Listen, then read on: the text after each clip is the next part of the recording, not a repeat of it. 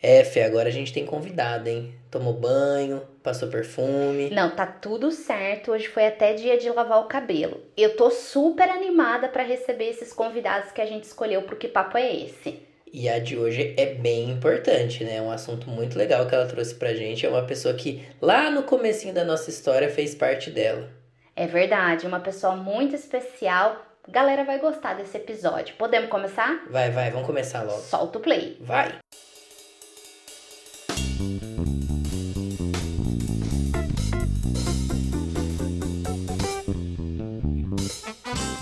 Fala pessoal, tudo bem? Aqui é o Bruno do Papo Fermentado e no episódio de hoje a gente bateu um papo com a Marta, embaixadora de conhecimento e cultura cervejeira lá na Ambev. Ela contou pra gente um pouquinho sobre sua carreira antes de trabalhar com cerveja, como foi fazer essa virada total de vida e quais os passos que ela precisou dar até chegar onde ela está hoje. Então, se você quer ouvir uma história muito legal e principalmente inspiradora de uma mulher super competente e com um sotaque maravilhoso, fica com a gente. Mas antes, a Fê tem um recado para vocês. Oi, gente, aqui é a Fê e antes de mais nada eu quero agradecer a todo mundo que compartilhou os episódios do Que Papo é Esse no Instagram. Foi muito legal ver vocês nos marcando nos stories, a gente ficou super feliz. E se não for pedir muito, já compartilha esse novo episódio também com pelo menos um amigo. Olha, a gente vai ficar muito feliz e com certeza a Marta também. E agora, bora pra história. Marta Rocha, mais conhecida no Instagram como Marta Sommelier.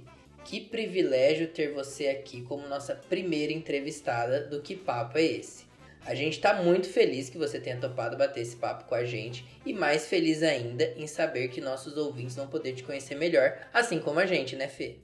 Nem me fale, eu tô cheia de perguntas para fazer e super curiosa para saber mais sobre essa moça que eu só via na Toca do Urso quando a gente visitava.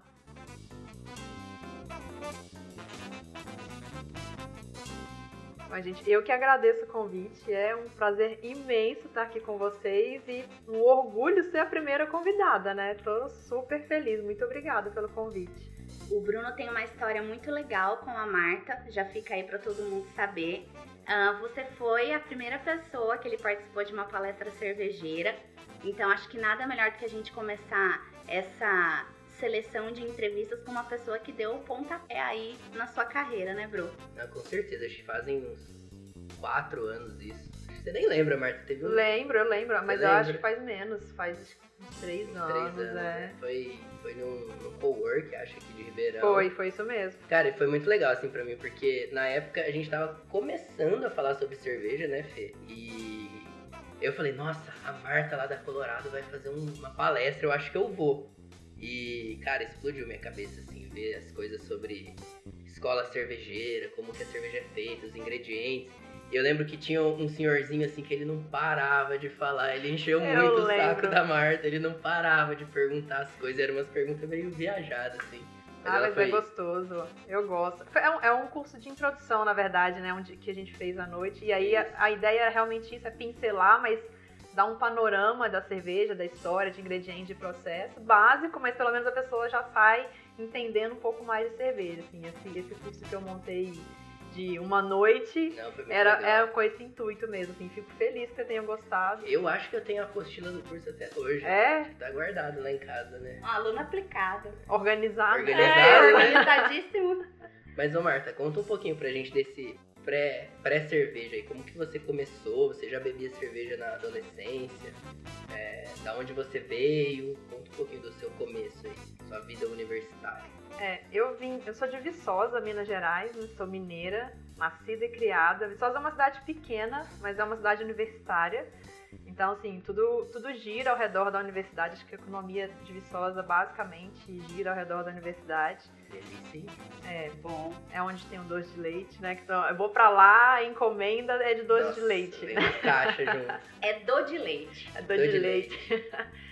É, quando eu vou pra lá, inclusive, eles falam. Eu agora falo que eu, eu tô meio que sem saber o que eu sou. Porque eu vou pra Minas, eles reclamam que eu tô com sotaque de paulista. Aqui em São Paulo, eles falam que meu sotaque é de mineiro. Eu falei, gente, eu não sei mais. Eu acho que eu não perdi meu sotaque. não Não, perdeu. não perdeu. Você fala perdi, a gente fala perdeu, né? É.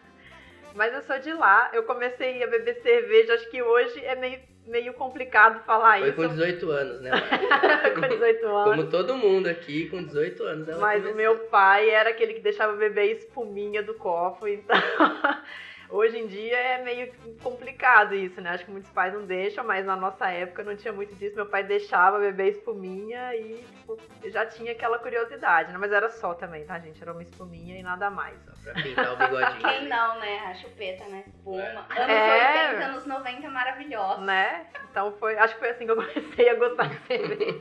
Mas começar a beber mesmo é na graduação, né? Tem, acho que quase todo mundo tem essa experiência com bebida É durante a graduação. Então, acho que minha experiência com cerveja mesmo foi nesse período. E sempre foi cerveja? Porque eu, por exemplo, comecei com destilado, eu comecei a beber cerveja com 22, 23 anos. Mas eu já bebia destilados desde antes, né? Você sempre foi cerveja. Não, né? A gente tem aquele negócio que estudante é pobre, e aí às vezes, né, é mais barato beber outras coisas. Pegar uma catuaba, uma vodka baratona É, lá. né? Em Minas a gente tem cachaça, né? Então, assim, eu, mas não, de gostar mesmo, gostar. Bebida que você gosta, uma bebida alcoólica que você gosta, sempre foi cerveja. As outras bebidas eu não, não gosto tanto. Assim, o vinho me interessa, mas na graduação, quem? Imagina, dinheiro pra nunca tomar tomei um vinho durante a Só se for os garrafão, sabe? Sangue de boi. É, basicamente isso. E aí, então, mas de gostar mesmo sempre foi cerveja. É legal. Você falou muito de graduação aí, né? Você é formada em quê? Eu sou bióloga, então assim, por mais que eu venha de uma, uma cidade universitária, eu falo que eu não dei muita sorte na minha época de fazer vestibular, porque em Viçosa tem o curso de Ciências Biológicas, é um curso muito bom lá. E na minha época de fazer o vestibular, no meu ano, saiu na capa da revista Veja que era o melhor curso de Ciências Biológicas do Brasil. Ai. Bombou. Putz, aquilo que era em torno de 20, 20 a 25 pessoas por vaga, nesse ano deram quase 60 pessoas por vaga. Bem na minha vez. Então, assim, veio gente que tava estudando, sei lá, anos e queria muito. Então, eu acabei não passando na UFB, eu passei na UFJF, que é em Juiz de Fora, Federal de Juiz de Fora. E, gente, eu acho também que Deus faz as coisas do jeito que tem que ser. Eu falo que foi a melhor fase da minha vida, foi ter feito a graduação em Juiz de Fora.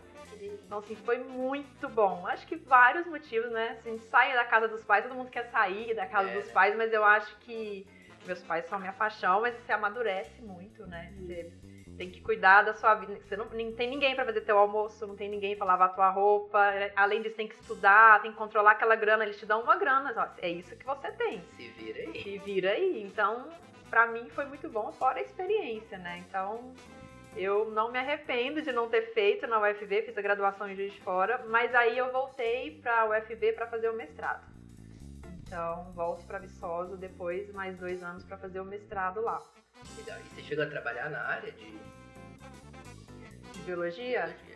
Não, na verdade, assim, eu formei, aí eu voltei para Viçosa, tive a oportunidade de fazer mestrado. Tinha um professor que trabalhava com regeneração do sistema nervoso e tratamento com célula-tronco. E aí eu fui fazer o mestrado com esse professor. E aí, quando eu entrei na pós-graduação, é o que eu falo que acabou a minha vida. Porque, assim, cara, você não tem tempo. Porque, assim, é experimento, né? O mestrado em biologia, eu trabalhava com experimento e meu experimento era com rato. Então, assim, rato não tem férias, rato não tem fim de semana, não tem isso. Então, a parte, desde que eu entrei no mestrado, eu não tive mais vida no sentido assim, não tinha férias, não tinha descanso, não tinha nada, assim. Então, foi um pouco complicado nesse sentido, assim, foi, é bem cansativo. Mas eu fiz o mestrado, é interessante, é bacana, mas eu comecei a me questionar se era isso que eu queria pra minha vida. Mas a gente meio que vai na. É a zona de conforto que eu É. falo, né? Todo mundo meio que gosta da zona de conforto. Mudar, eu falo que é pra poucos, assim, a coragem de mudar é. São Sim. poucas pessoas. E aí, acabou o mestrado, eu falei, o que, que eu vou fazer? E o mais fácil, mais fácil entre aspas, né? Era eu continuar nisso. Eu falei, vou fazer então o doutorado. Você é doutora, Eu sou então. doutora. Ai, que chique. Ó, E aí eu fui pra Campinas, é, que é onde vocês moram hoje, né? isso. Fui pra Unicamp, prestei lá a prova de doutorado, passei com um professor que também trabalhava com regeneração do sistema nervoso e também com, com terapia com célula-tronco. E fui pra lá fazer o doutorado. E aí, gente, enquanto a graduação foi a melhor fase da minha vida, o doutorado foi a pior fase da minha vida, assim. Foi muito tenso, muito, eu até arrepio. foi bem complicado o doutorado. Foi quando eu eu descobri é, crise de ansiedade, pan, síndrome do pânico, dor de estômago, tudo que eu tenho hoje na companhia de segurança psicológica, que eu acho que é tipo, super bacana dentro da companhia que eu tô hoje, no doutorado eu tinha uma insegurança psicológica muito grande. E, e, meu orientador também contribuiu um pouco para uhum. isso. É, assim, é um pouco disso, acho que é uma cultura do meio acadêmico, assim, pelo menos todo mundo que eu vejo sofre muito, né, na, no mestrado e no doutorado, é uma pressão psicológica muito grande, que eu acho, hoje eu vejo que é desnecessário. É uma, uma pressão, assim, por conta de uma excelência, por exemplo, que eles querem de você, de trabalho, pesquisa muito intensa, como que é? De tudo isso querem excelência e querem muita publicação, temos que publicar na revista, na melhor revista que tem, e você tem que dedicar, senão você vai. A gente recebe bolsa, né? Quando a gente tá na. Assim, não nem todo mundo, mas quando você faz uma pontuação boa para passar, você recebe a bolsa. E aí tem sempre aquela pressão, ah, se você não entregar seu projeto, você tem que devolver a, a bolsa. bolsa. Você... Não, não é nem perder, se perder, ok ainda. Eles falam que você tem que repor todo o valor Nossa. que você recebeu até então. Quase não tem pressão, então. Nossa, então é uma pressão muito grande. No mestrado, essa pressão de devolver a bolsa eu não tive tanta, mas no doutorado, é FAPESP, e aí meu orientador também, acho que ele não vai escutar, também se escutar, não tem ah, problema. É, ele, ele me causou um problema psicológico muito grande. É. Enfim, e aí tinha muito isso, tem que devolver a bolsa, se você não conseguir. Nossa, eu falava, gente, eu preciso desse meu experimento, tem que dar certo. E é experimento, né, gente? Pode dar errado.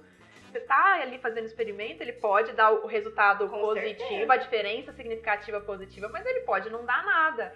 E eu, me, eu questionava meu orientador isso, porque ele queria sempre que meu resultado fosse com uma diferença significativa positiva, né? Pô, deu muito certo esse tratamento. E se não desse, tipo, tinha que ficar buscando outros experimentos para até dar, sabe, um resultado. Eu falava, gente, mas o resultado negativo é importante para que outras pessoas não não teste, caminho, né? né? É importante publicar o que não deu certo. Ó, isso aqui não funciona, tá, gente? Esse tratamento não é bom. E, e não, né? Dentro do meio, do meio acadêmico, da pesquisa, muito do que eu vivi, as pessoas trabalham para que o resultado seja positivo. Então isso me deixou um pouco chateada. Eu falei, cara, para mim isso não é pesquisa. Né? Então, é até complicado falar isso, mas eu prefiro falar abertamente a minha vivência né, com, a, com a pesquisa e foi muito isso. Eu acho que pesquisa é importante se der certo e se der errado. E tem que ser divulgado com a mesma importância. E não, e a gente via que, via que aqui, pelo menos no Brasil, foi a experiência que eu tive, que era muito, tem que dar o positivo, a diferença significativa positiva. E eu fui meio que desanimando. Eu não era feliz, assim, ali dentro. Ô, Marta, e você chegou a defender a tese, então? Sim, eu defendi. Eu sou uma pessoa assim, tudo que eu começo, eu termino. Né? E eu gosto de fazer com excelência. Então, por mais que eu não gostasse, assim, que eu não me identificasse, eu falei, eu preciso fazer isso com mérito, né? Eu sou dessas. Tinha que eu... pra fazer, vamos até o final e vamos fazer bem feito. Faz bonito, né? Enfim. Eu pensei várias vezes, assim, foi tão torturante pra mim que eu falava, gente, eu vou desistir, eu vou desistir, mas aí vinha meu lado falava, não, você vai até o fim, você vai até o fim. Enfim, eu fui até o fim, defendi, eu defendi a minha tese, assim, com louvor, eu posso falar que foi com uhum. louvor, que o meu próprio orientador no fim ainda me falou, olha, as portas estão abertas para você fazer o pós-doc, eu, muito obrigada. Tô esse não, esse eu não vou. É, agora não mais, mas enfim, defendi a tese, né? Aquela banca com cinco pesquisadores com currículo de 20 páginas, assim, é uma tortura a defesa Quase de tese também, nervosa, né? né? É pouco. Mas foi muito bom, assim. Eu saí, parecia que eu tinha tirado, sei lá, 20 caminhões das minhas costas. Aquele alívio de ter terminado. E aí eu tinha. Aí ali eu tive certeza que eu não queria mais continuar naquela vida acadêmica. Tinha mais a pesquisa. Mas, gente, é muito difícil essa decisão. É, é muito difícil. Eu imagino quem escutou o episódio anterior que eu conto é, da minha trajetória também. É, eu me identifico muito com a sua história. Eu acho muito estranho essa questão da gente ser muito apaixonado por algo que a gente faz. É algo que a gente ama e chega um momento que você olha e ah, acho que não, acho que não é isso, né? Então realmente é um ato de coragem. E até me surgiu uma curiosidade. É, qual foi a sua defesa de tese? O que, que você escolheu para falar? O tema da minha tese? É. Eu trabalhava com regeneração do sistema nervoso, era a avulsão de raiz ventral. E a gente avulsionava a raiz do rato. E aí eu fazia o tratamento com célula tronco embrionária modificada para expressar. Gente, eu não tô entendendo nada Era que ela tá falando aqui. Era uma célula tronco embrionária que foi modificada para expressar um fator de crescimento importante para a regeneração da, do sistema nervoso. Então, ela era modificada e a gente aplicava essa célula depois que fazia a avulsão da raiz do rato, aplicava ela. E aí depois eu analisei a expressão e tudo mais. A gente teve um resultado bacana, não forçado. Enfim, no fim eu fui fazendo, a gente foi testando as doses e tudo mais, deu certo, deu um resultado bacana. Mas não era o que eu queria mesmo, assim. Mas é um trabalho complexo, é bonito, sabe? Assim, é bacana você ver. É que é, poucas vezes nossos resultados eles são utilizados, principalmente trabalhar com célula-tronco, né? Não é uma coisa tão real ainda tratamentos com célula-tronco.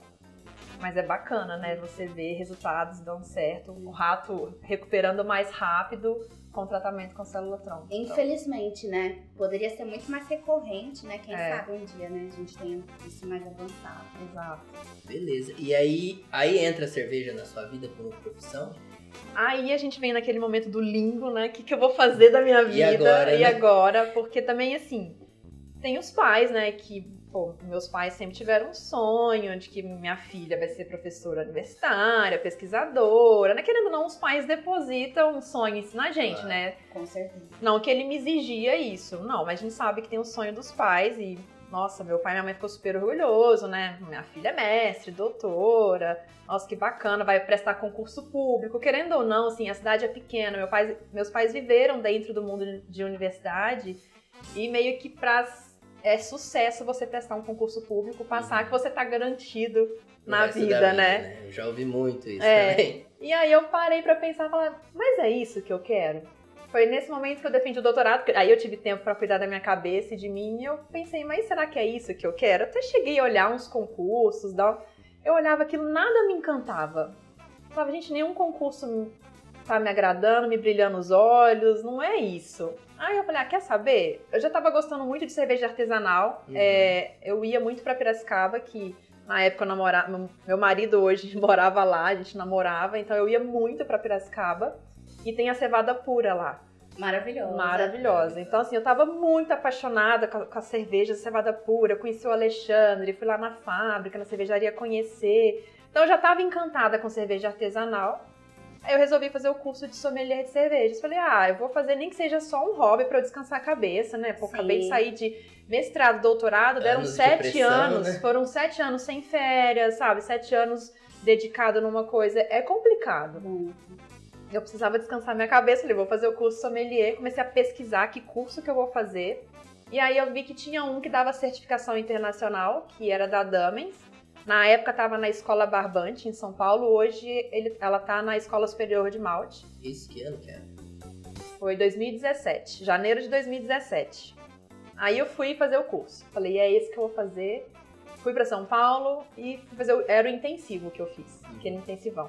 Uma, duas semanas, acho que é. São duas semanas. Que dizem que são insanas, né? Nossa, né? gente, é, você entra 8 horas da manhã, não tem hora para sair, porque teoricamente até às 6, mas vai não bem é, mais. Né? Você saía, saía de lá 7, 8. Aí tinha que chegar em casa, ainda tinha que dar uma estudada, porque sempre tinha uma prova, alguma coisa. Aí você dorme, sonha com cerveja. Ela saiu da é. pressão é. para entrar em outra, é. né? É isso, sonha com cerveja, acorda. Então, assim, é uma imersão mesmo. Tem gente que não gosta de fazer o intensivo, prefere fazer uma coisa mais pausada. Eu já quis na vamos pauleira. Fazer, é, vamos fazer. Ah, pra quem já saiu de doutorado, Mestrado. vamos. É. então eu fiz esse curso que era intensivo e aí eu saí apaixonada, né? Eu saí apaixonada. Antes disso, eu tinha lido da Dames, eu achei Silene Saurin, também nunca tinha escutado falar Quem na é, época, né? né? Quem é. Aí eu comecei a estudar, ler sobre a Silene, isso antes de fazer o curso. Falei, cara, é essa mulher que eu vou me inspirar. É ela. Pronto, né? Pensei baixo. Começou lá embaixo, né? E aí, enfim, aí eu conheci a Silene no curso, mas eu falei, mas ainda não é o momento de eu chegar nela, né? Tem um monte de gente, todo mundo quer trabalhar com Silene, deixa eu esperar uma outra oportunidade. Mas enfim, saí super animada, com o olho brilhando, assim. E a gente, é isso, mas também não sei o que, que eu vou fazer. Eu gostei de, estar aqui. E outra, né? Muita gente acha que fazer o curso sommelier de cerveja, você sai. Você sai sabendo A pessoa, né? né? E na verdade você sai meio que assim, cara, eu preciso estudar muito. Muito, porque você fala assim, gente, tá bom, aí eu vou falar que eu sou sommelier pela Damas, e aí.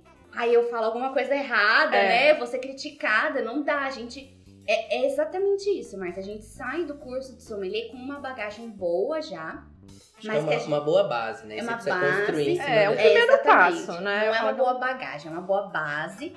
E que aí você vai aprimorando. Mas a gente tem muito isso. Meu, agora que eu tenho a certificação que eu sou sommelier, eu não posso dar bola fora, né? Olha, Exato. tive aula com Silene, com outras pessoas tão grandes, né, do mercado, não, não posso escorregar na banana, né? É bem isso mesmo. Isso foi em janeiro de 2017, né? E aí então eu falei, eu não sei o que eu vou fazer, mas assim, eu tive apoio do meu marido. Ele falou assim: vai tocando aí, se você quiser, com a cerveja, eu vou, eu vou segurando as pontas aqui. Eu também já tinha feito uma, uma economia, né, durante os anos aí de mestrado e doutorado. Vou queimar a gordurinha que foi juntando ali. Vou queimar. E aí eu dediquei 2017 a estudar. É o que eu falo, assim, eu não me arrependo de forma alguma de ter feito mestrado e doutorado. Foi me acrescentar. Aí sim, eu peguei uma bagagem enorme de vida, de conhecimento. Primeiro que estudo ninguém te tira. Sim. Então, também uma bagagem psicológica muito grande. Me fortaleceu psicologicamente demais. Tanto que, assim, na pandemia agora, que muita gente está sofrendo bastante. Eu tô sofrendo também, mas assim, muito. É bem mais tranquilo, assim. Acho que eu fortaleci meu psicológico durante o doutorado. Nada e aí tá me ajudando, agora. assim, né? Que nada bala, mas abala menos. Mas enfim, aí 2017 eu dediquei muito a estudar. Então, assim, para mim estudar nunca foi problema, né? Acho que vocês já, já viram isso. Então, Sim estudava. E aí comecei a montar, depois de seis meses, eu montei meu primeiro curso de introdução à cerveja artesanal, bem parecido com aquele que você uhum. fez. Já montei a minha primeira turma aqui em Ribeirão mesmo. Eu já meti a cara, a gente tinha um espaço aqui em Ribeirão, que era a loja do meu marido, junto com o estúdio de tatuagem. A gente montou um, um barzinho pequenininho, já comprei uma cerveja, uma geladeira. A gente fazia evento com música. Então, assim, eu tive a oportunidade de estar ali trabalhar com a minha cerveja. Enfim. E aí dei esse curso nesse espaço. E falei, gente, é isso que eu quero fazer. Quero trabalhar com cerveja mesmo, quero ensinar sobre cerveja.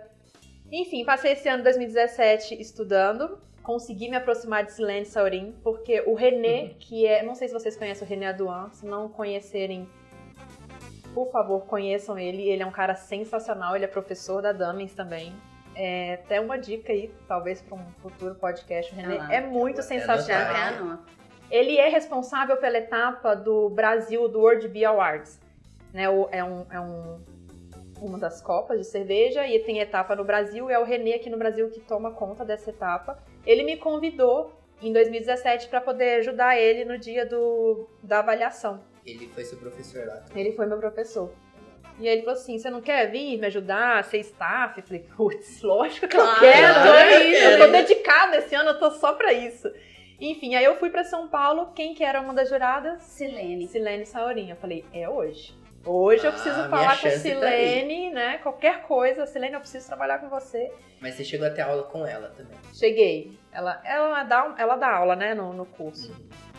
Então, no fim, ela que entregou o nosso PIN e tudo mais, né? Tipo, eu acho que eu, eu tava tão emocionada, falei, assim, não é. é. Obrigada! Mas foi rápido a oportunidade, foi no mesmo ano, né? Em 2017, em janeiro eu formei, e aí esse concurso foi em junho, que o Renê me chamou pra ir lá, e aí eu encontrei a Silene. E aí nem precisou de eu ir falar com ela. Na hora que ela viu que eu tava lá, tava eu e mais outra pessoa que fez o curso, ela falou assim: Nossa, que legal que vocês estão aqui. É, a gente, eu, ela é curadora do Brasil Brau. Ela falou assim: vai ter o Brasil Brau, acho que ia ser no mês que vem, no mês seguinte. E vocês não querem participar, ir lá me ajudar? Eu tô precisando. Eu falei, claro. Nossa, eu ia ter desmaiado. É, eu falei, nossa, claro. A pessoa que tava comigo falou que não podia, eu falei, eu posso. Eu posso por eu mim por ela. Eu nem sabia se eu, se, como que ia ser, né? Porque eu morava em Ribeirão, tinha que ficar indo pra São Paulo, não, mas eu posso. E aí eu fui pro Brasil Brau, ajudar a Silene, acho que foram, sei lá, dois, três dias de evento, agora eu não lembro. Legal, hein? Ajudar a Silene lá. E aí a gente se aproximou naturalmente. A Silene é uma pessoa muito bacana, eu me identifiquei muito com ela. Então, assim, foi ótimo, né? Eu já, tava, eu já admirei ela pelo currículo. E aí, na hora que eu encontro a pessoa e tenho essa oportunidade, eu vi que bateu, a energia bateu, a cabeça bateu, então assim. Nossa, e quem já escutou a Silene falar é muito lindo. É. O jeito que ela fala da cerveja, né? É, é muito legal. Exatamente. Falei, gente, é ela. Aí, cara, foi ótimo. Então, me aproximei dela, é, e aí depois ela me chamou para fazer uns trabalhos junto com ela, assim, pessoal, de organizar algumas coisas, uns assuntos. Então, Fiquei super feliz. Cara, tô fazendo coisa pra Silene, né? Nossa, quem sou eu? Mas enfim, pô, já tava aprendendo com a pessoa, Sim. né? Então eu tava super feliz daquela oportunidade. E aí ela me mandou uma mensagem, isso no fim de 2017. Falou, Marta, tô sabendo que vai abrir um, um bar da Colorado em Ribeirão Preto. Quem tá fazendo seleção para as vagas é a Bia Morim. Manda o seu currículo. Fala que eu te indiquei, porque eu acho que pode ser uma boa oportunidade para você, né? Aprender as coisas. Aí eu fiquei assim, nossa, trabalhar num bar à noite, se cara. semana. Mas se Silene falou que é bom pra mim, quem sou eu? Eu vou Se falar ela que não. falou a minha opinião, nem importa Não mais. Eu importa vou. a minha opinião. Então, assim, aí entrei em contato com a Bia, mandei meu currículo. Você já conhecia a Bia? Eu conheci a Bia não pessoalmente. Eu já tinha mandado um e-mail pra Bia, assim, já tinha- acompanhava ela, mas eu não conhecia a Bia pessoalmente. E aí eu vim pra entrevista, ela me chamou pra entrevista, ela falou assim, Marta, ó, eu tô olhando seu currículo aqui, pô, você tem doutorado, cara. tipo, como assim? Você quer vir trabalhar num bar? Ainda bem que, tipo, a Silene falou, porque se eu pegar só seu currículo ia aqui, é, porque...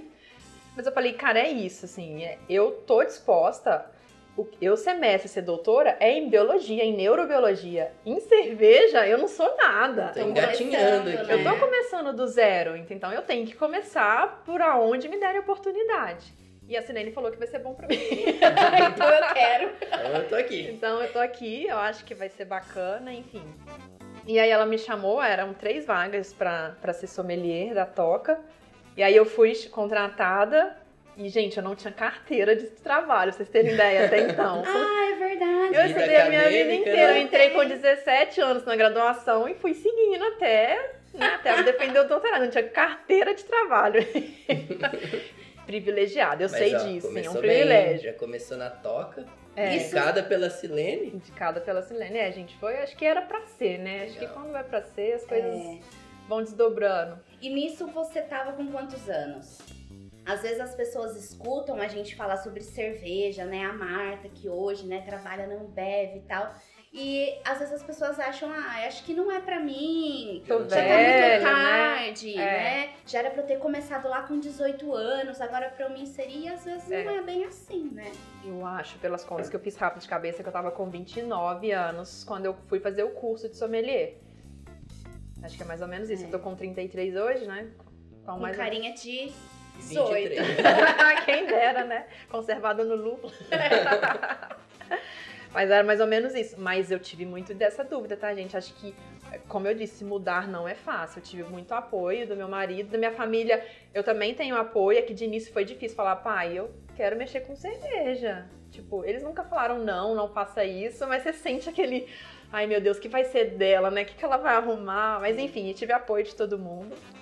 E aí vem eu pra trabalhar na Toca do Urso. Só que quando eu fui contratada, a Toca ainda estava em obra. Uhum. E as obras atrasaram. Então, assim, a gente ficou tendo durante muito tempo treinamento, inclusive com a Bia. A gente vinha pra lojinha trabalhar, pegar meio que um pouquinho de experiência e vendo a obra sendo, a, a toca sendo construída. Então, isso foi muito legal, porque você vê o lugar sendo construído, É. você entrar numa coisa nova, eu gosto Tem uma disso. conexão bem é, diferente. É uma né? conexão bem diferente.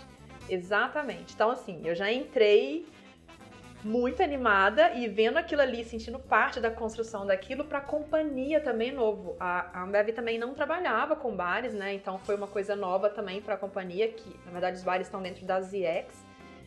E, então ninguém tinha muita experiência. E aí inaugurou, 2000, foi março de 2018, inaugurou a Toca. E aí, gente, falei, nossa, nunca trabalhei com público, nunca, né? Nunca na minha Só vida. com meus ratinhos Só com ali. meus ratos, laboratório e tudo mais, mas foi uma experiência muito boa, né? Ter contato. Acho que todo mundo deveria trabalhar, nem que seja um dia, com o público, Eu com falo a atendimento. mesma coisa. Verdade. Né? Faz, Fundamental. faz toda a diferença. Só que eu falo que eu entrei muito com sangue nos olhos, né? Eu já entrei, tipo, pô, eu já meio que descobri que era isso que eu queria. Eu não sabia o que exatamente eu queria fazer com cerveja. Eu sabia que eu queria trabalhar com ela. E então eu entrei com muita vontade, né, de descobrir cada vez, me descobrir cada vez mais. E na hora, como a toca estava em construção, né, no sentido de, de construção de bar mesmo, de como vai a- operar esse bar, tudo que tinha eu queria me enfiar. Então, assim, treinamento de sistema para caixa. Eu tava Vai lá fazendo treinamento de sistema para caixa. A gente tem MyTap aqui na Toca, né? O sistema MyTap. O Matheus veio, que é um dos sócios, para poder acompanhar os primeiros dias de operação e ver se, né, se desse algum problema ele estava ali. Então ele ficava sentado ali embaixo, tem um, um, um, um bancão. O Matheus ficava sentado no bancão com o notebook dele, olhando as taps, tudo bem? Qualquer brecha que tinha, tava eu sentado do lado dele. Eu queria entender do sistema, como que montava a tela, como que fazia se desse. Eu queria saber tudo. Então, assim, eu fui meio que enfiando para tentar entender como que funcionava o bar. Então, não, eu não era só, eu não ficava só como uma sommelier atendendo ali, explicando. Eu queria entender tudo do bar. A toca inteira. É, e aí eu dominei, assim, meio que dominei. Até o time tinha muita confiança, às vezes me pedia ajuda. Marta, deu problema no sistema, vem aqui. Então eu comecei a ajudar em todos os pontos. Dava fila de espera, a gente, a gente ninguém imaginava o sucesso que ia ser a toca do urso. E foi um sucesso absurdo, assim, da gente não conseguia hoje, atender. Né? É. Até quando podia, era, a gente costuma vir bastante aqui também, cara. As filas são enormes. enormes. Né? Mas agora você imagina, se não tava pre... a gente não estava preparado para a fila de espera. Então foi começando a entrar gente no bar, gente no bar, que gente, nós não vamos conseguir atender tudo isso. Aí sobe Marta, vamos fazer fila de espera. Aí era no papelzinho, Nossa, assim, raiz tava assim. total. total, gente. A gente foi aprendendo na marra ali como fazer, né? Enfim, gente, eu participei de tudo. Tudo que hoje assim, a gente conseguiu estruturar foi tudo na, ali na, na força, na coragem, na cara de pau. E aí eu dominei tudo, assim, eu gostei, eu amava. Gente, o que eu olhava no relógio para ir embora durante meu período de mestrado doutorado, embora assim, né, para acabar o dia de experimento, não via a hora de ir para casa, aqui eu tinha que controlar o contrário. Eu preciso ir embora, né? Eu preciso descansar, porque se deixasse, fica, né? Nossa, ficava. É, porque é uma outra vibe, assim, né? É muito diferente. E é o que você falou. A partir do momento que você se sente parte do negócio, é, pô, eu não quero ir embora. E assim, foi. Acho que é, é fundamental as pessoas se interessarem por outras áreas também. Talvez seja justamente por isso que hoje você trabalha com o que trabalha, Sim. você ter chega onde você chegou. Porque às vezes a gente entra para executar determinada função e aí ah, eu vou fazer isso aqui que tá no meu quadradinho, né? É, deixa eu pegar, deixa eu ver minhas atribuições. E não, você ir além é muito bom, né? Você cresce profissionalmente e tem outras pessoas começam a ver em você uma possível liderança. Né? Exatamente. Né? Então eu vou perguntar para Marta, porque ela sabe. e foi bem isso que aconteceu. E aí essa possível liderança virou uma liderança porque eu entrei, a, a Toca inaugurou em março de 2018 e em outubro eu virei supervisora da Toca. Então, continuei meu trabalho de querer dominar tudo. Aí comecei a controlar barril, controle de desperdício de chopp, enfim, aí fui só aumentando. Assim, cada hora eu olhava, aqui precisa disso, vamos, vamos tentar achar solução, ver o que está acontecendo. Legal. E aí, isso em, em, outubro, mais ou menos, eu virei supervisora. E aí, em março de 2019, eu tive um outro reconhecimento, aí eu virei a coordenadora da Toca. E, nossa, gente, eu fiquei super feliz, Aí né? É bom ter é reconhecimento. Doutora da toca. e aí, durante esse tempo também, a, a gente criou o Desibernando a Cerveja. Então, depois que eu tive o contato com a Tó, consegui desenvolver alguns trabalhos, eu falei assim, agora é hora de eu começar a colocar meu curso aqui dentro. Com certeza. Trouxe pra dentro de, de eu trazer alguma coisa pra cá, porque a gente tem espaço, né? Tem divulgação, tem, pô, é a hora. E, e tem uma, um super apelo da marca, assim, né? A gente vê que muita gente gosta da Colorado. Acho que todo mundo que tá começando com cerveja artesanal tem a Colorado como referência, né? é. então é um público gigante aí pra explorar. Todo mundo tem um carinho bem grande, né, pela Colorado. Bem grande, é.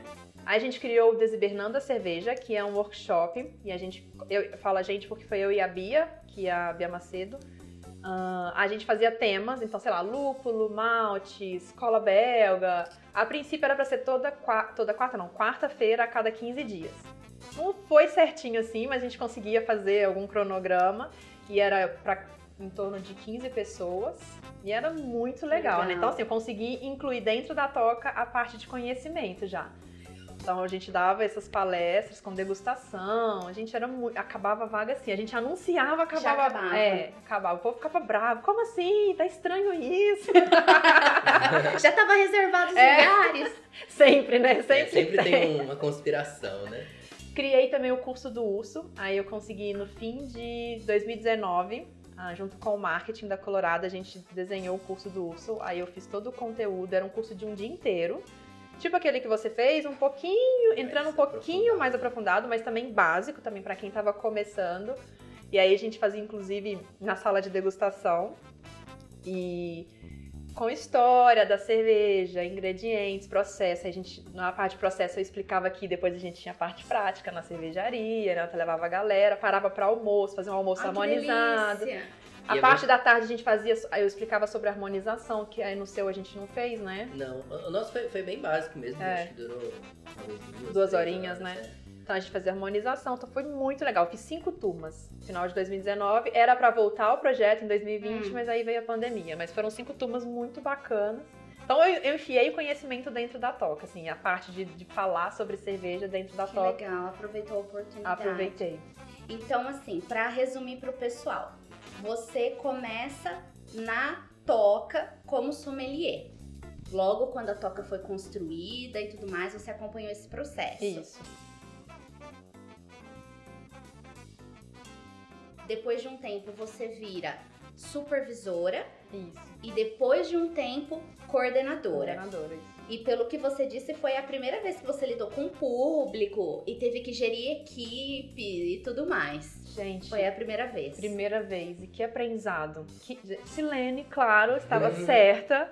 Porque eu tive essa experiência de trabalhar com o público diretamente, com atendimento, né? De saber lidar com jogo de cintura, porque, nossa, tem hora que você quer matar. Respira fundo, né? Aí você respira fundo, enfim, aprendi muito. A primeira vez que eu tenho que liderar um time, até então eu tinha liderado no máximo um estagiário. Vai buscar água pra mim, né? É, e não é fácil. Assim, a empresa, a gente tem, quando você. Tem vários, tem vários treinamentos, né? Então, para liderança. Então, eu, tudo que tinha eu aproveitava, me espelhava em pessoas que eu achava que era um bom líder também. Eu falava, "Ó, essa pessoa tem um- uma conduta que eu gosto. Tentei aplicar isso no meu time. E assim, pra mim foi apaixonante. Eu amei ter um time, eu tinha um time de 13 pessoas. Não é fácil, cada um tem seu jeito, tem seus problemas pessoais, tem suas dificuldades no trabalho. Então, pra mim também foi difícil ter saber como lidar individualmente. Mas assim, eu falo que eu acho que eu consegui, nada na vida é 100%, né? Ninguém agrada 100%, mas eu acho que eu consegui ter- ser uma boa líder, tanto que quando eu saí daqui, todos eles choraram muito, fizeram homenagem, festa surpresa, ou eles me ligam, Marta, pelo amor de Deus, estamos com saudade. Aqui eu É. vejo eles, mas é gostoso sentir Não isso. é tá? mais o dia a dia. ali, É, né? mas eu acho então assim que eu consegui fazer um trabalho bacana, assim. Eu pelo menos tenho essa sensação. É, a gente tem essa sensação também porque a gente viu as fotos na internet da sua despedida, né? O pessoal te agradecendo muito. Então, acho que com certeza você deixou um legado bem interessante, assim, pra cada um deles. Com certeza, né, Ah, Pro? com certeza. A gente conhece bastante pessoas que trabalharam com vocês, sempre falam muito bem, né? Ai, que bom, fico feliz. E Porque às vezes a gente tem uma impressão e nem é nem sempre. Não, essa Mas é. Impressão tá correta. Você comentou que quando você saiu, o pessoal chorou muito, agradeceu muito. Você ficou quanto tempo na toca? Eu fiquei de 2018 até outubro, novembro de 2020. Então apareceu a oportunidade de trabalhar nessa área nova que eu tô, né, que é conhecimento e cultura cervejeira, que é a Laura, é a, a Laura Guiar é a head dessa área. Então assim, desde que eu entrei no mundo da cerveja, né, além da, aí eu comecei a conhecer os ícones cervejeiros, né, além de Silene Saurin, e uma das pessoas que eu comecei a admirar muito era a Laura Guiar, assim, não conhecia ela de, de perto. Eu conheci quando eu entrei na companhia, enfim, então admirava a Laura muito já. E aí, uma, uma certa vez, eu tive a oportunidade de falar com a Laura que eu tinha interesse de trabalhar com a parte de, de conhecimento, assim, de ensinar e tudo mais, porque ela me deu essa brecha, então eu consegui falar isso né? ela. Não existia área, tá? Eu não sei por que eu falei isso. Eu acho que ela deveria ter comentado. Acho que ela comentou numa apresentação que ela fez uma possibilidade de criar uma área dessa dentro da companhia, mas que não tinha nada desenhado ainda. Foi isso mesmo. Aí eu, fui- eu aproveitei e falei, Laura, você falou isso, caso tenha alguma coisa, eu, eu tenho Tô interesse. por aqui, né? Beleza, já, já, já botei ali, né, uma, uma pulguinha nela. Plantou pra- uma sementinha. Lembra né? de mim, né? Enfim, beleza, acabou, passou isso. Eu acho que eu falei com ela isso início de 2020, que eu tive essa oportunidade. E aí ela me ligou no final de 2020, ali em outubro mais ou menos, que eu não vou lembrar exato, mas acho que foi em outubro. Ela me ligou. 2020 foi um ano um pouco doido, né? Foi um a gente ano não tem muita doido. noção do tempo, É. mas... Aí ela falou assim, ó, Marta, a gente criou uma área nova, né, a área de conhecimento e cultura cervejeira, e a gente E eu tô chamando algumas pessoas para participar do processo seletivo para poder trabalhar comigo no meu time.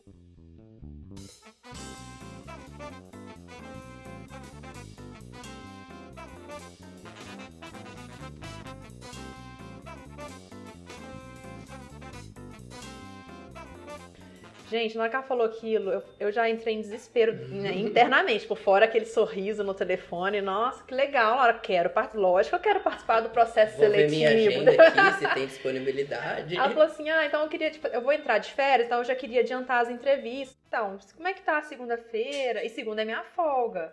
Era, né? Na toca a gente trabalhava domingo, segunda folgava e voltava terça. Falei, não, tranquilo, eu folgo no domingo, dou um jeito, e segunda eu venho pra entrevista, sem problema nenhum. Né, e a gente ia fazer online. Como tudo, né? Em 2020, tudo, tudo online, enfim. Aí marcou a entrevista. Gente, eu falava, meu Deus, eu não posso falar besteira nessa entrevista. A Laura vai me entrevistar. E se eu falar. Aí anotei tudo aqui, ó. Você pode ver tudo que eu vou conversar, independente do que tá é. Anotado. Eu anoto, anoto mesmo. Então anotei um monte de coisa para eu não esquecer que eu queria falar para ela, que eu já tinha feito, né? Eu tinha que mostrar para ela a importância dela me ter no time Tinha que dela. se vender, né? Enfim, a gente fez a entrevista lá, tá bom. Aí foi ótimo, assim, saí tranquila. Ela falou assim: então tá, eu tenho mais algumas pessoas para entrevistar. E assim que eu tiver alguma posição, eu te retorno. Ah, pronto. Aí começa a angústia, dias né? Dias e dias aguardando uma ligação. dias e dias. Ela né, entrou de férias, deve ter atrasado o processo de entrevistas e tudo mais. E aquela resposta não vinha, gente. Pra gente que é ansioso. É difícil. É difícil. É melhor receber um não logo de cara do é, que Mas eu não queria de jeito nenhum né? receber um não. Meu problema é esse. Quando eu quero muito uma coisa, muito, eu tenho medo de receber o não. Não. Sim, eu tenho muito medo. E eu falava, gente, se eu receber ou não, eu preciso entender que não é o momento. Aí eu fico meio que assim, eu me consolando. Né? É. Aí fiquei assim, beleza. Aí um dia ela me ligou, um belo dia, ela, Marta, mandou pro WhatsApp, eu posso te ligar? Eu falei, óbvio que você pode me ligar, né? Nossa, pelo amor de Deus, me liga. Aí ela me ligou, ó, é, queria te falar que você passou para você trabalhar comigo. Gente do céu. Que delícia. Que delícia. Aquilo eu não, me, eu não me contia, eu não sabia o que eu fazia. Eu tava aqui na toca nesse dia, eu não, eu não, podia, eu não queria contar pra galera ainda, pro meu time, pra, pra eles não ficarem desamparados, assim, eles, sabe, assim, ficar meio perdido. Eu falei, eu não posso contar pra eles agora, eu preciso esperar realmente, né, as coisas caminharem, porque demora, o processo de transição demora, Sim. abrir a vaga, é, é um pouquinho burocrático internamente. Ainda que era uma, uma área nova, né? Uma área nova, então assim, não ia ser uma coisa pra semana que vem, ela só queria já me falar pra eu não ficar ansiosa, mal sabia ela que já... Tava esperando, Marta. Agora ela vai, agora ela vai saber. Agora ela vai saber que ela vai ouvir. É. Mas enfim, eu fiquei super feliz. Falei, gente, é isso. Porque aí, gente, eu me descobri até então.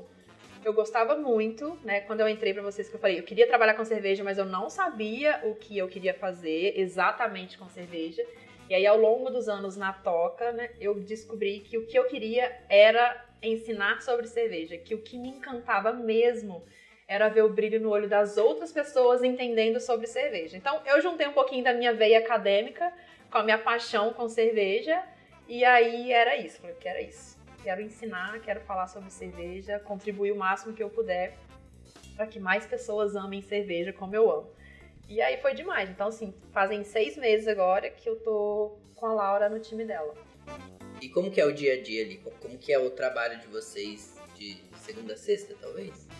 É, a gente, nosso trabalho. É, aí mudou, né? Minha vida antes era aquele horário de bar à noite, fim de semana, feriado. Aí eu voltei pro, pro normal da maioria das pessoas, que é o trabalho de horário comercial, de segunda a sexta.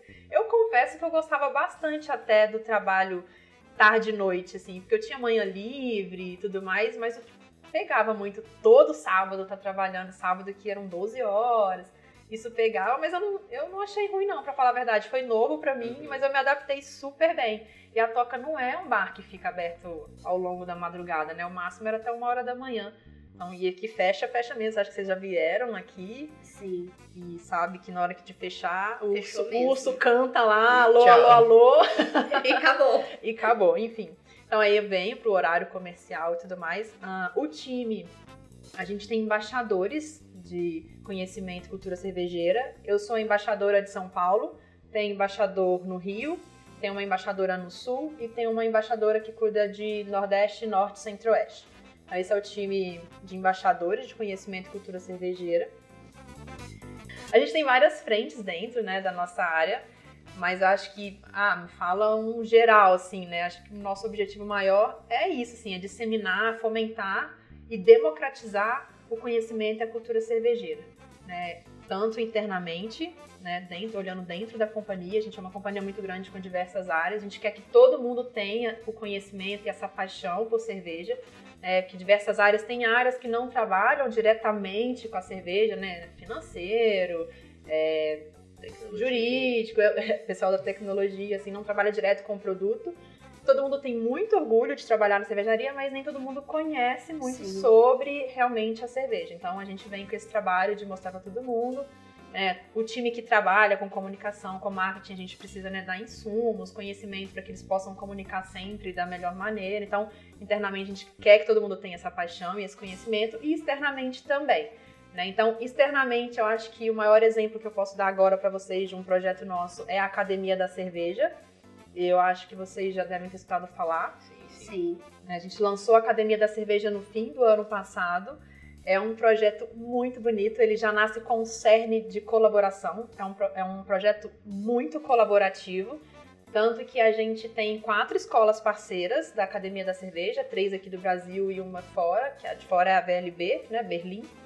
Aqui do Brasil a gente tem a Escola de Malte, o Instituto Ceres e o Instituto Marketing Cervejeiro estão com a gente. E a ideia é isso, assim, a gente disseminar o conhecimento, democratizar, é, mais pessoas terem acesso. Então a gente vai ter vários cursos, a gente já teve e vai continuar tendo vários cursos, palestras e workshops gratuitos. Inclusive essa semana encerrou a primeira turma do da que a gente fez da ação do Dia das Mulheres Cervejeiras Sou Eu, que foi uma turma, foram quatro turmas exclusivas para mulheres então, essa semana a gente encerrou a primeira turma. O feedback foi extremamente motivador. Que ótimo. O pessoal gostou muito, muito mesmo. Então, assim, isso motiva, né? Poxa, a gente tá fazendo, a gente tá fazendo um trabalho bacana já. Pouco tempo, mas já estamos. É. Já tamo, faz a diferença. Já. Tá, tá fazendo diferença para algumas pessoas, isso é muito legal. A gente tem uns cursos de introdução em algumas cidades. Eu, por exemplo, dei um curso, tudo online, né, gente? Agora, infelizmente, tá no momento do é.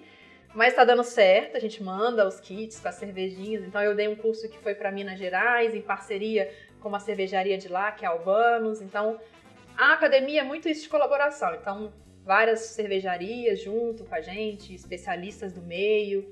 É, é até bacana eu falar isso, assim, quem tiver um projeto que acha que é bacana, que faz sentido, vem falar com a gente. A gente tá de portas abertas para ouvir né? Vem conversar, vamos entender junto, né? Onde encaixa, como encaixa, vamos tentar fazer funcionar. Então, estamos totalmente de portas abertas dentro da academia para todo mundo. E a gente vai ter o espaço físico em São Paulo, ele já está sendo construído, porque a gente quer receber as pessoas lá, então quer receber os alunos, vão vir especialistas de fora também para poder dar os workshops, cursos. Então, assim, gente, é um projeto muito legal, a academia. Que legal, olha só. Então, gente, procurem a Marta no Instagram, procura ela conversa se você tem o seu projeto, se quiser fazer parte da Academia da Cerveja, então o pessoal tá aberto para escutar Estamos, com as certeza. propostas e tudo mais. E é legal porque assim, a gente vai ter todos os níveis assim, de educação, desde o básico, né, para quem quer só realmente entender um pouco mais, vai ter o intermediário para quem já quer aprofundar, saber um pouquinho mais de cerveja e vão ter o avançado também, né, para realmente especializar, especialização. A gente entende que o conhecimento, o conhecimento é tudo na vida, né? Estudar, Sim. acho que é uma coisa importante em todos os âmbitos e dentro da cerveja também. Quanto mais as pessoas conhecem sobre cerveja, mais aumenta o interesse delas. E conhecer e, mais, né? Exato, e isso alavanca o mercado. Então é bom para todo mundo, né? Então por isso que acho que é bacana essa colaboração do, do ecossistema cervejeiro. Com certeza. É algo que o Papo Fermentado fala muito que a gente precisa se unir para crescer mesmo o mercado, né? Não adianta a Marta estar tá na bolha dela com o conhecimento dela, a gente na nossa com o nosso e o outro ali na outra, na outra direita, o outro do lado esquerdo. A gente tem que se unir, somar as nossas habilidades, as nossas competências, conhecimento e fazer o mercado crescer, né? Eu acho que só assim que a gente vai ter um setor rico, fortalecido, né? Exatamente né? Não adianta a gente sempre falar para as mesmas pessoas. Então, sempre falar para sommelier, para cervejeiro, nanana. A gente tem que falar com um grande público. A gente fala muito isso no Papo Fermentado. E que bom, então, que a Academia da Cerveja tá aí para atingir outras pessoas a gente vê no Instagram, eles marcam, né? Quem participa do curso marca no Instagram é. e o pessoal gosta muito. É bem legal esse projeto. E vamos trazer a Laura para conversar um dia com a gente sobre esse projeto. Ai, traz, ela vai adorar falar com vocês também. É, Ajuda é a gente bacana. aí com a ponte. com certeza. Não, ela vai amar. A Laura, a Laura é demais, gente. É demais. É muito bom trabalhar com quem você admira, assim. É. Então, assim, cara, eu tô. Tudo na vida tem problema, né, gente? Minha vida não é um mar de rosas. Mas assim, eu tô muito feliz hoje. Eu me encontrei, eu tô dentro de uma companhia que eu adoro a cultura da companhia, a forma que leva tudo. Então, assim, eu tô realmente, eu me encaixei aqui. No momento, eu tô, eu tô feliz, sabe? Tanto que alguém pergunta, mas e agora? Pra onde que você quer? No momento, eu, eu estou feliz. Eu acho que é uma área nova, a gente tem muito para construir. É, a gente vem muito com essa cabeça de conversar com o meio, de ouvir as pessoas, de troca, como você mesmo disse, a gente quer trocar muito com o ecossistema. Né? Então, por isso que a gente está aberta a ouvir todo mundo, a gente quer contribuir, né? Então, a gente quer falar com as pessoas, quer ensinar, quer um pouquinho da nossa experiência. Eu acho que é mais ou menos isso que eu tinha falado com vocês. E eu tô super feliz de estar trabalhando com esse time nessa área nova. Ô Marta, te ouvindo assim é muito bonito a forma como você fala da cerveja. E a gente vê que você tá extremamente realizada hoje, né? Mas você tem um próximo passo, É, eu falo, a gente sempre pensa, né, num, num próximo passo, o que eu quero pro futuro, mas é que assim, no momento eu tô tão feliz de ter conseguido entrar nessa área nova de conhecimento com a Laura. É uma área nova que tem muita coisa para ser construída ainda. No momento, o próximo passo é fazer essa área crescer, é trazer mais gente junto, sabe? É, é divulgar o conhecimento, enfim, é isso. No momento, é lógico, eu acho que com o tempo, com a experiência, pode ser que eu queira mais coisas. Eu quero fazer o curso de. Eu quero fazer o curso de realmente fazer cerveja, de mestre cervejeiro e tudo mais. Eu já fiz o homebrew sei fazer cerveja, conheço o processo, direto desço na cervejaria para uhum. pentelhar os meninos, enfim. Eu, mas no momento eu não tenho a vontade de ser a mestre cervejeira de uma cervejaria, mas eu tenho vontade de fazer o curso. Eu, vocês já viram que eu gosto de estudar. É, quase nada. um né? próximo passo de conhecimento eu acho que seria esse: fazer um curso de mestre cervejeira. Ainda não, ainda não olhei nada, tá, gente? É só uma, um próximo passo, mas ainda dentro, continuar dentro da área. No momento, tá? Ainda não penso em outra área. No, ah, quero ir pro marketing. Não, ainda não. No eu quero ficar aqui. É, né? no momento eu quero ficar ah. aqui. Tô muito bem colocado. Eu acho que eu tenho muito para aprender ainda, muito para contribuir, então acho que no momento é esse, é continuar com o time. Que legal, muito bom. Temos uma entrevista? Temos uma excelente entrevista. E para fechar, uma pergunta que todo mundo que mexe com cerveja já deve ter ouvido. Qual é a sua cerveja favorita? Cara, eu falo que eu não, eu não gosto dessa pergunta porque é muito difícil. eu também não, porque não tem, né? Tem. Não, assim, eu acho que talvez o, a, o, o, estilo, né? O que, e sempre é o estilo do momento também. Sim. Porque a gente que, que trabalha com cerveja, a gente tem momentos, vai né? Trocando, com a cerveja, né? vai trocando. Eu ainda tenho bastante tempo que eu tô no momento das sours.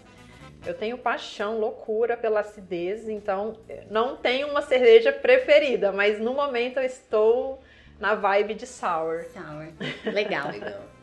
Bom, Marta, é, a gente agradece muito é, você ter dado essa abertura para o Papo Fermentado, a gente trocar uma ideia, você contar a sua história para o pessoal que está ouvindo também, que esteja em casa, indo para o trabalho, lavando louça. Foi uma troca muito legal, a gente agradece muito.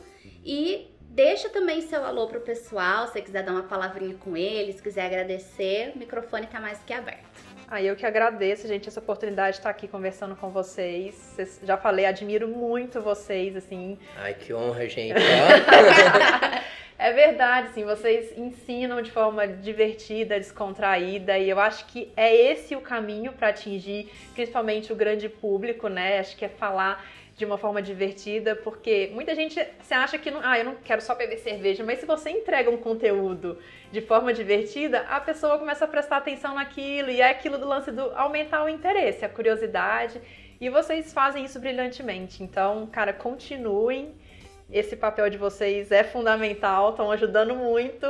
E mais uma vez, obrigada por estar aqui. E quem estiver escutando, quiser vir conversar, chama lá, pode chamar pelo Instagram e vamos conversar. Se tiver projeto bacana também, estamos aqui de portas abertas para ouvir, né? só mandar. Legal.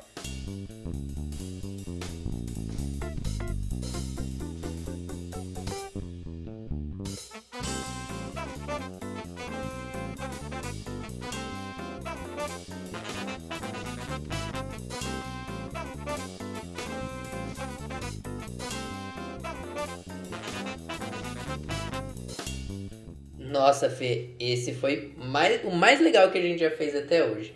É muito gostoso conversar com a Marta, assim, ela é muito inteligente, muito leve o papo. E eu vi nela uma pessoa muito próxima que eu conheço com uma história muito parecida, né? Eu também, Bru. Quem ouviu o episódio número 2, o episódio anterior a esse, vai perceber uma certa conexão entre a Marta e eu. Então por hoje é isso. Não, não, meu... não, não, calma, calma, calma. Você tá esquecendo de uma parte muito importante, que é o momento jabá sincero. Nossa, é verdade, eu já tava esquecendo. E o de hoje é mais importante ainda, porque se a gente não fizer, não tem programa. Hoje quem vai estar tá aqui dando um depoimento é o cara que idealizou a nossa vinheta e edita todos os nossos programas, que é o nosso querido Said. Então, Saidão, manda ver aí, vende seu peixe, quem sabe você começa a editar mais um podcast cervejeiro. Fala galera do Papo Fermentado! Ainda bem que o Bruno lembrou a Fer, senão nada de ter episódio. Brincadeira, gente. Meu nome é Rafael Said e é sempre um prazer fazer o trabalho de edição para o pessoal do Papo. Bacana esse episódio, né? Se alguém precisar de trabalhos relacionados à edição de áudio, como podcasts, jingles, ou mesmo composições, trilha sonora ou quem sabe um arranjo para sua música, pode me procurar pelo WhatsApp. O número é 16 994 55 8383. Rafael Said 16 994 55 8383. É isso aí, galera. Abração pra galera do papo. Agora sim, Fê, pode encerrar o programa. É hora de dizer adeus. Valeu, galera. Muito obrigada pela companhia. Um beijo e tchau. Beijo, tchau, tchau.